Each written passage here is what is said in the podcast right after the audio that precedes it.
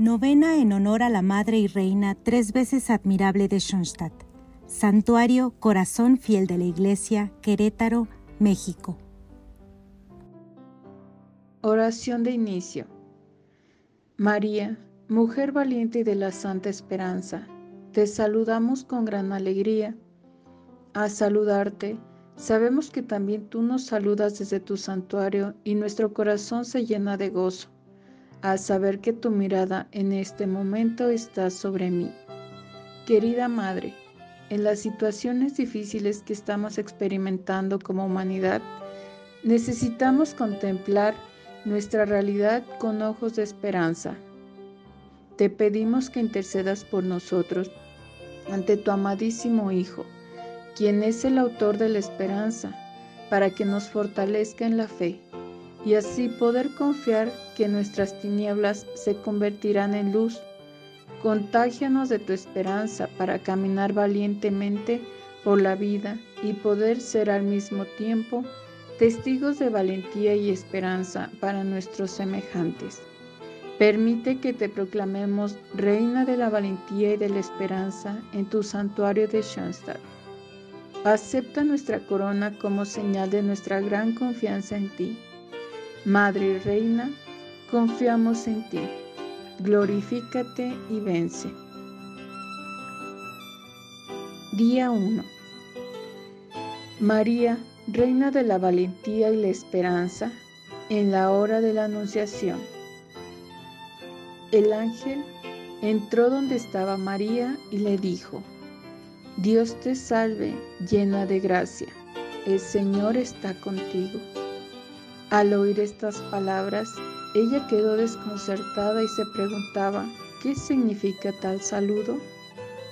El ángel le dijo, no temas María, pues Dios te ha concedido su favor.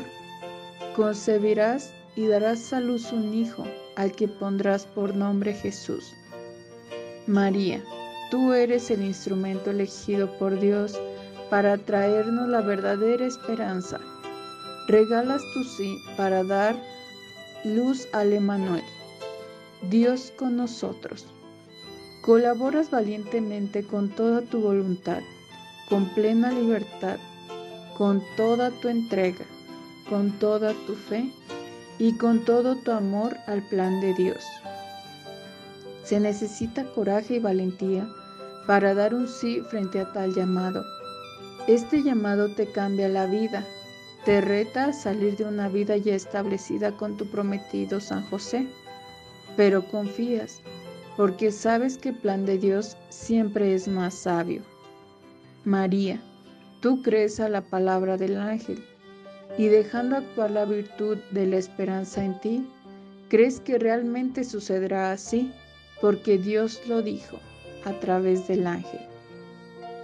María, sierva y perfecta discípula del Señor, en el momento de la anunciación eres la llena de gracia y de esperanza.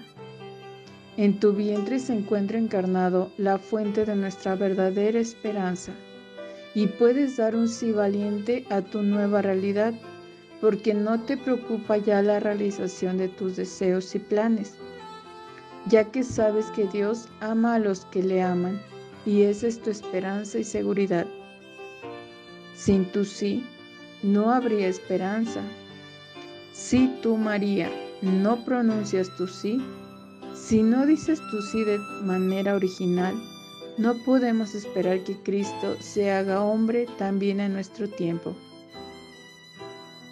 Propósito del día de hoy, le pediré a Dios que me llene de la gracia de poder dar un sí a alguna situación complicada que se me presente durante el día de hoy.